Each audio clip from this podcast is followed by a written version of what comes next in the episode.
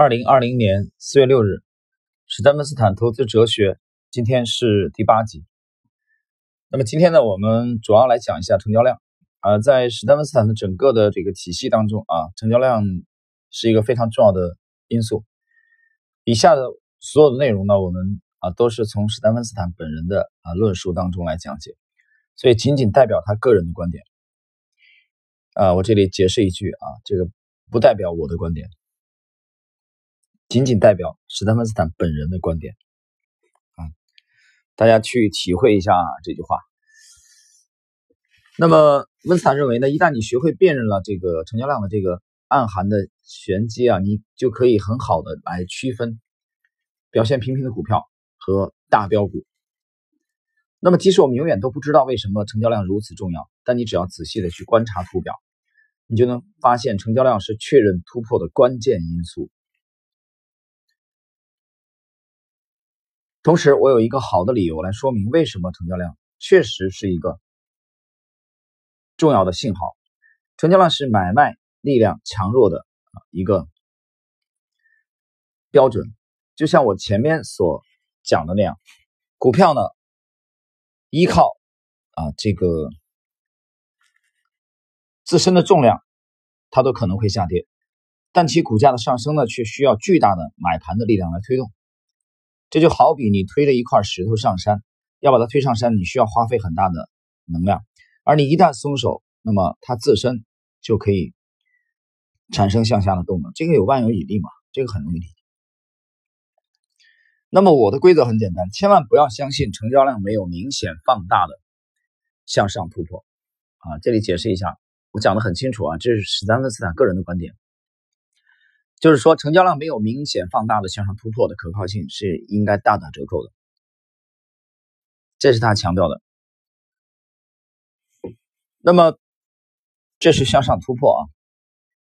同时呢，在股票形成第一个阶段啊，因为他把整个体系把股票分为了四个阶段。第一个阶段的时候，我们不用去管它成交量的状况，但如果当股票向上突破它的阻力区域的顶部，并且站上三十周均线的时候，你就应该密切关注成交量的变化了，也就是向上突破的时候，成交量应该有明显的放大，也应该放量。那么如果没有做到这一点，最好的情况就是你买的股票啊是一只表现平平的，而最坏的情况呢，这次向上突破就是一次假突破，它很快就会跌回到原来的这个交易区间。投资者呢总是希望能找到可靠而快捷的法则，而我们图表分析者经常会犯下。轻易盲从的错误，我不认为存在一个具体的成交量标准可以用来判定牛股。啊，就他的观点是没有一个固定的标准啊，一个很简单的、直观的量化的标准。啊，比如说换手百换手率是百分之五的这个突破，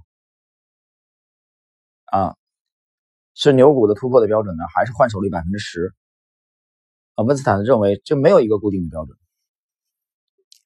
我不会依据一个随机的数字，比如过去数周成交量的四点六五倍，去寻找突破形态。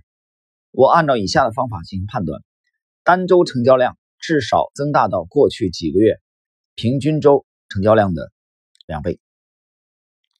啊，当然倍数越高越好，或者过去三四周的成交量是过去几个月中相同时间跨度的成交量的两倍。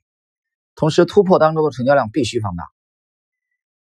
啊，如果你使用的是日线图而非周线图，就看向上突破当天的成交量是否为上一周平均日成成交量的两倍以上。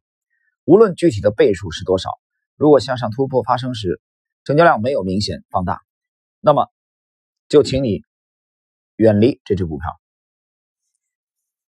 啊，温斯坦的观点很鲜明啊，放量突破的时候不放量，这个突破大打折扣啊，他对这种股票保持警惕。他其中还举了案例啊，比如说固特异轮固特异轮胎啊，这这是也是美股一个非常有名的公司，向上突破的时候必须有大幅度的放量啊，来佐证支撑这个突破的有效性啊，这是温斯坦的。包括举了一个案例，这个波多利各水泥公司呃和德克萨斯工业集团等等等等。那么。德克萨斯工业集团它举的是一个反例，这个德克萨斯工业集团向上突破的时候，没有得到成交量很好的这个佐证啊。我们来继续，呃，先复习一下这个之前学习过的内容，比如说第一点啊，温斯坦强调的是整个股市的趋势是向好的，这个其实也是为了规避系统性的风险。从自上而下来说，这个首先是考虑指数大盘，对吧？第二，股票所在的行业啊，行业的景气度，行业应该表现不错。这个表现不错这句话其实很笼统，在图表上的解释来说，就是行业指数。我们以 A 股为例，五通达信的五十六个行业指数，其中的某一个行业指数或者某两个行业指数啊，这个行业指数的走势应该是表现较好的。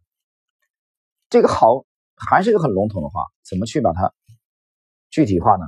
这个好就是要跟大盘同样的时间段去对比，它应该强于指数这个大盘。第三，从表现良好的行业筛选出来的个股，应该向上突破，啊，进入了第二阶段，并且其上方的阻力啊是相对来说较小的。这个解释一下。第三点啊，就是说从。一个强势的行业当中筛选出来的股票，强势的股票，它至少应该是第二阶段，听清楚了吗？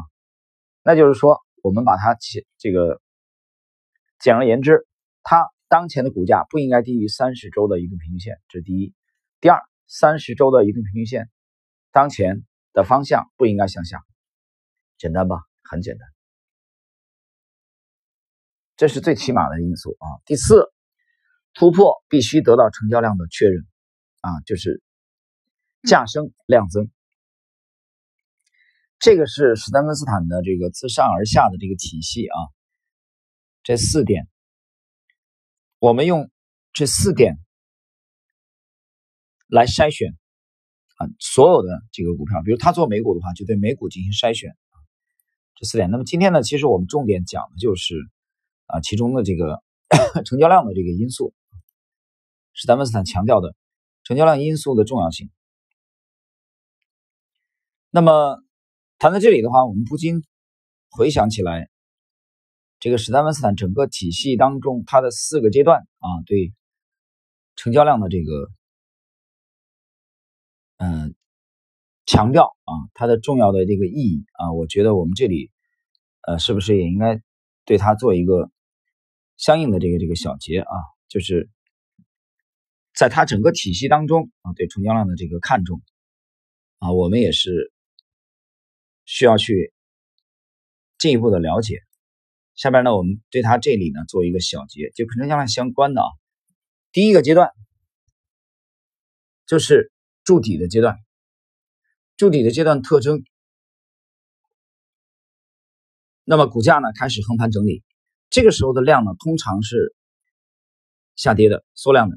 直到最小啊，缩无可缩，底部形态呢构筑完毕，成交量通常在第一个阶段之后期开始增加，就这个时候开始逐渐放量啊。我们衡量第一个阶段，这是一个利好的信号。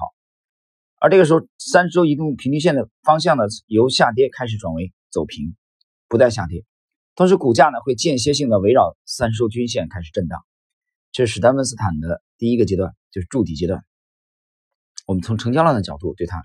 进行一个描述啊，重点的描述。第二阶段开始上升，第二阶段是整个的，他认为，呃，操作者或者交易者、投资者啊、投机者他们利润的主要的来源。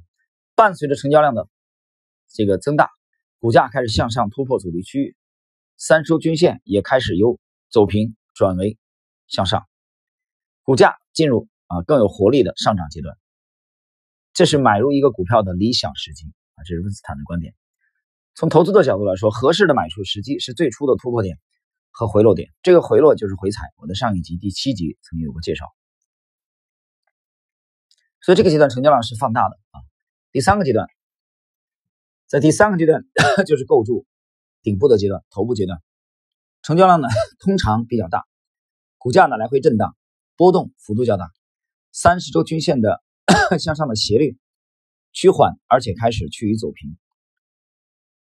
交易员呢应该考虑离场，投资者同样可以卖掉一半留一半。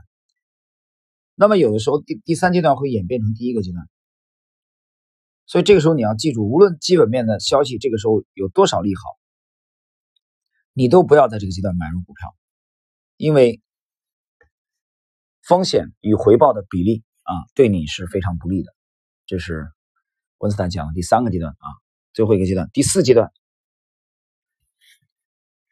就是下跌阶段，在第三阶段震荡啊，股价震荡之后。